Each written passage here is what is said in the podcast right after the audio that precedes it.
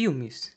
Filmes nos fazem rir, filmes nos fazem chorar de rir e nos fazem chorar de verdade também. O cinema é mágico, desperta lembranças, ilustra futuros, pode causar maravilhamento e repugnância através das imagens nas telas. O cinema também é um grande professor, e eu, como eterno aprendiz, digo que já pude aprender muito com a sétima arte. Por isso, no episódio de hoje, vou falar de três lições de vida que os filmes me ensinaram ensinamentos atemporais e preciosos que têm sua utilidade mantida até hoje. Esse vai ser um episódio mais reflexivo, menos ácido, mais sentimental, mas não muito para não enjoar você, meu caro ouvinte. Então pega sua tigela de açúcar e vem comigo para mais uma jornada. Eu sou o Victor e sejam todos bem-vindos à primeira regra do Clube da Luta.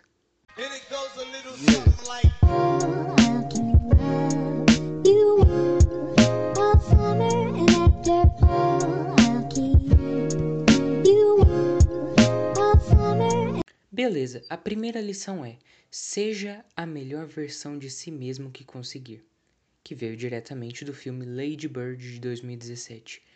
Nele a gente vai conhecer uma jovem chamada Christine, mas que prefere ser chamada de Lady Bird, que está saindo do ensino médio e vai enfrentar diversas situações relacionadas a faculdades, amores, amizades, assuntos típicos desses filmes de amadurecimento.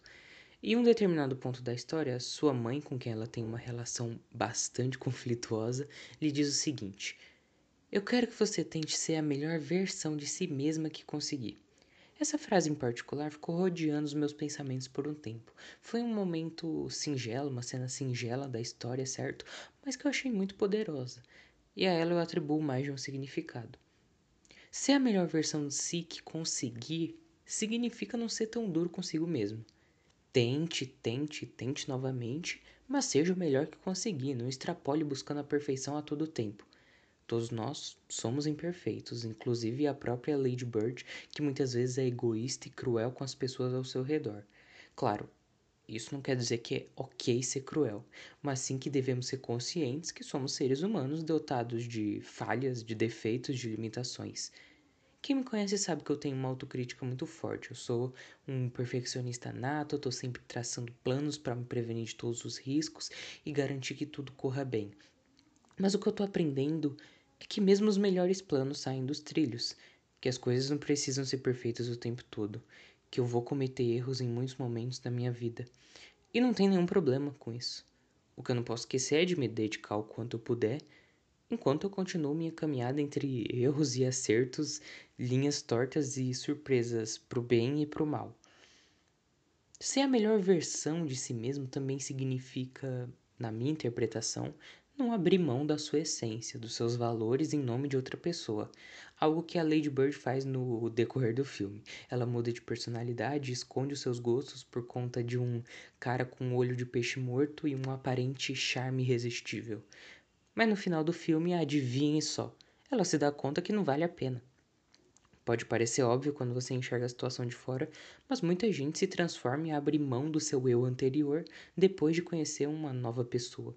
Agora, veja bem, eu não digo que você não pode rever conceitos, mudar opiniões, a evolução faz parte do, seu, do ser humano. Entretanto, sua essência deve permanecer contigo até o fim. Lembre-se de quem é a única pessoa que vai permanecer com você do início até o fim da sua vida. Você mesmo.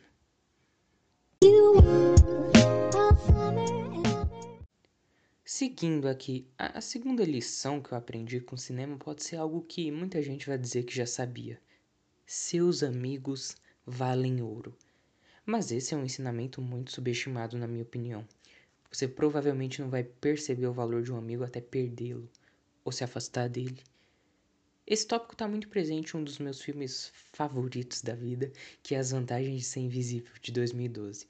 Nessa história a gente vai conhecer o Charlie, um garoto prestes a entrar no ensino médio que sofre de depressão, que perdeu o melhor amigo no verão passado. Ele é um cara tímido, introvertido, que não está nem um pouco animado por esse novo período da vida. Mas então, o Charlie vai conhecer dois veteranos que vão mudar a sua vida, o Patrick e a Sam dois irmãos que não demoram a acolher o nosso protagonista no seu círculo social, no seu mundinho à parte do grupo dos ditos populares. Eu poderia passar horas falando das mensagens por trás desse filme, que é uma obra muito sensível e bonita, mas vamos focar no que interessa: amizades. O que é um amigo? O que é um amigo de verdade? Eu acredito que cada um tem uma opinião diferente sobre isso. Ainda bem que todo mundo tem opiniões diferentes. Mas para mim, o nível maior de amizade é quando uma pessoa tem. Quando as pessoas têm piadas internas que só elas entendem, mais ninguém. Não, mas falando sério, um amigo é alguém com que você nunca tem que se preocupar em ser sincero. É uma conexão forte, é um poço de compartilhamento, é sintonia, é estar presente, é se importar, é uma vida desprovida de solidão. É isso que o Charlie conquista durante o filme. É isso que dá um novo significado, um novo ânimo para sua caminhada.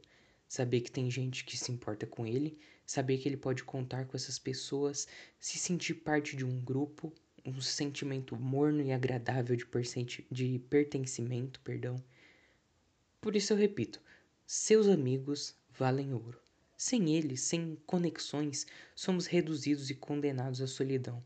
Nossa saúde mental se prejudica, perdemos o rumo. E essa lição, podem ter certeza, eu aplico na minha vida. Posso não ter uma gama muito ampla, tem gente que tem uns grupos com uma quantidade gigante, mas eu prezo muito por aqueles que eu considero meus amigos. Eu me importo, eu faço parte da jornada deles e vice-versa.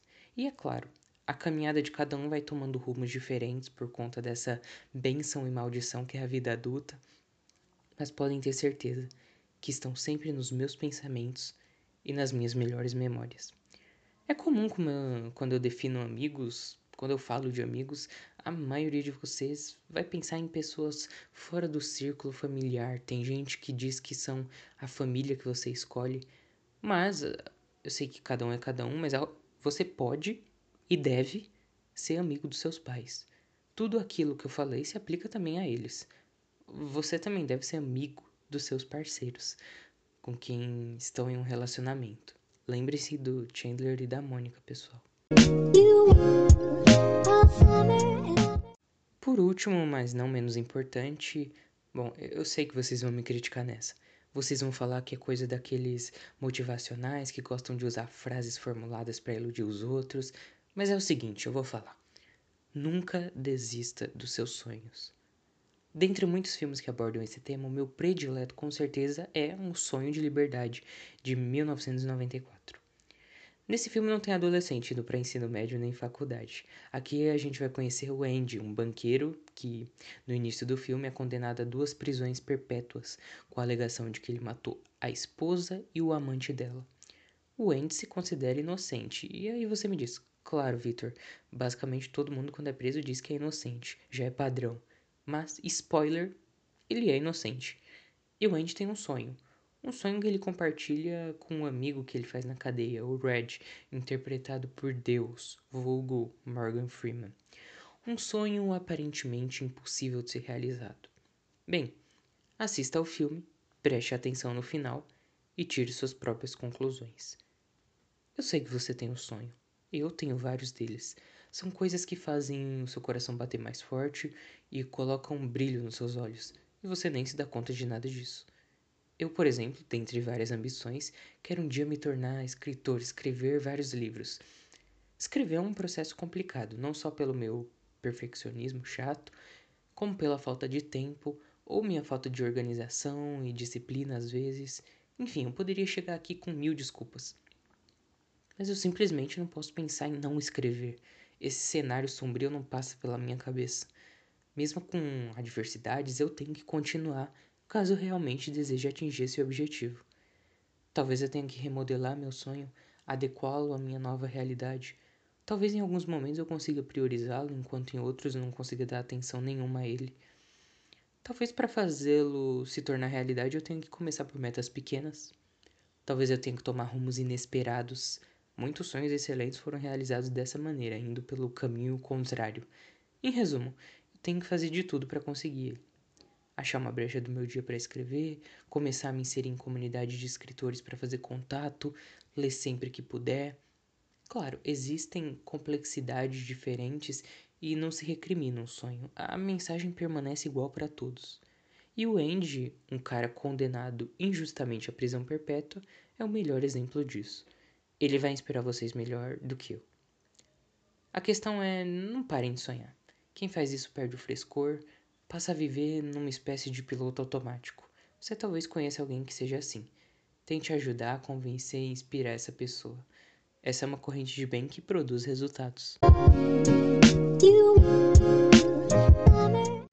Bem, pessoal, eu espero que vocês tenham gostado do episódio de hoje. Sei que algumas coisas do que eu disse podem ser consideradas genéricas de, de baixo valor, mas não apenas eu disse cada palavra com extrema sinceridade, como também acredito que essas palavras devam ser ditas mais no dia a dia, porque com a rotina agitada a gente acaba perdendo o essencial de vista e esquecendo do que importa. Eu não posso deixar de recomendar os três excelentes filmes que citei. Muitas das obras são aplicáveis a mais de uma lição, com certeza. Basta observar Um Sonho de Liberdade, por exemplo, que também retrata a questão da amizade que eu mencionei no As Vantagens de Ser Invisível. Bem, enfim, eu estou muito ansioso para ouvir o feedback de vocês sobre o episódio. Sintam-se à vontade para compartilhar ideias, frases, aceito sugestões, críticas, elogios também. Meu Twitter Vou repetir, é VLMNero, N-E-R-O. Antes de terminar, eu e o Ricardo, nós temos um spoiler do próximo episódio. Como o nome do podcast é relativamente grande e o pessoal só presta atenção na palavra luta, ficam me perturbando. Ah, cadê a luta? Onde que tem briga, luta, sangue, etc. Enfim, no próximo episódio nós vamos estrear um formato novo chamado Batalha mas quem vai falar melhor disso, quem vai falar melhor com mais propriedade desse episódio é o Ricardo. Ele ele me pediu a palavra, né? Então tá bom. Ricardo, pode falar. Não, tá bom, demorou demais, tá bom. Eu não tô me aguentando. Eu vou revelar. A batalha vai ser entre qual série é melhor. Quer falar, quer falar séries, Ricardo? Fala, fala logo, me fala rápido então, tá? Não, se bem, se bem que eu comecei, eu comecei é melhor eu terminar vai ser uma batalha entre duas queridinhas do público: Friends versus How I Met Your Mother. Qual das duas vai se consagrar campeã aqui no nosso clube da luta? Bom, você não pode perder o próximo episódio então. Muito obrigado pela audiência de sempre e. Como assim? Que história é essa que eu não te deixo falar, Ricardo? É claro que você tem voz. Assim você tá me ofendendo. Você tá querendo dizer que eu sou egoísta, é isso? É. O quê? Não, claro que você já falou aqui no podcast, eu tenho certeza. Teve aquela vez. Não, teve aquela vez do. Teve, teve aquele episódio do.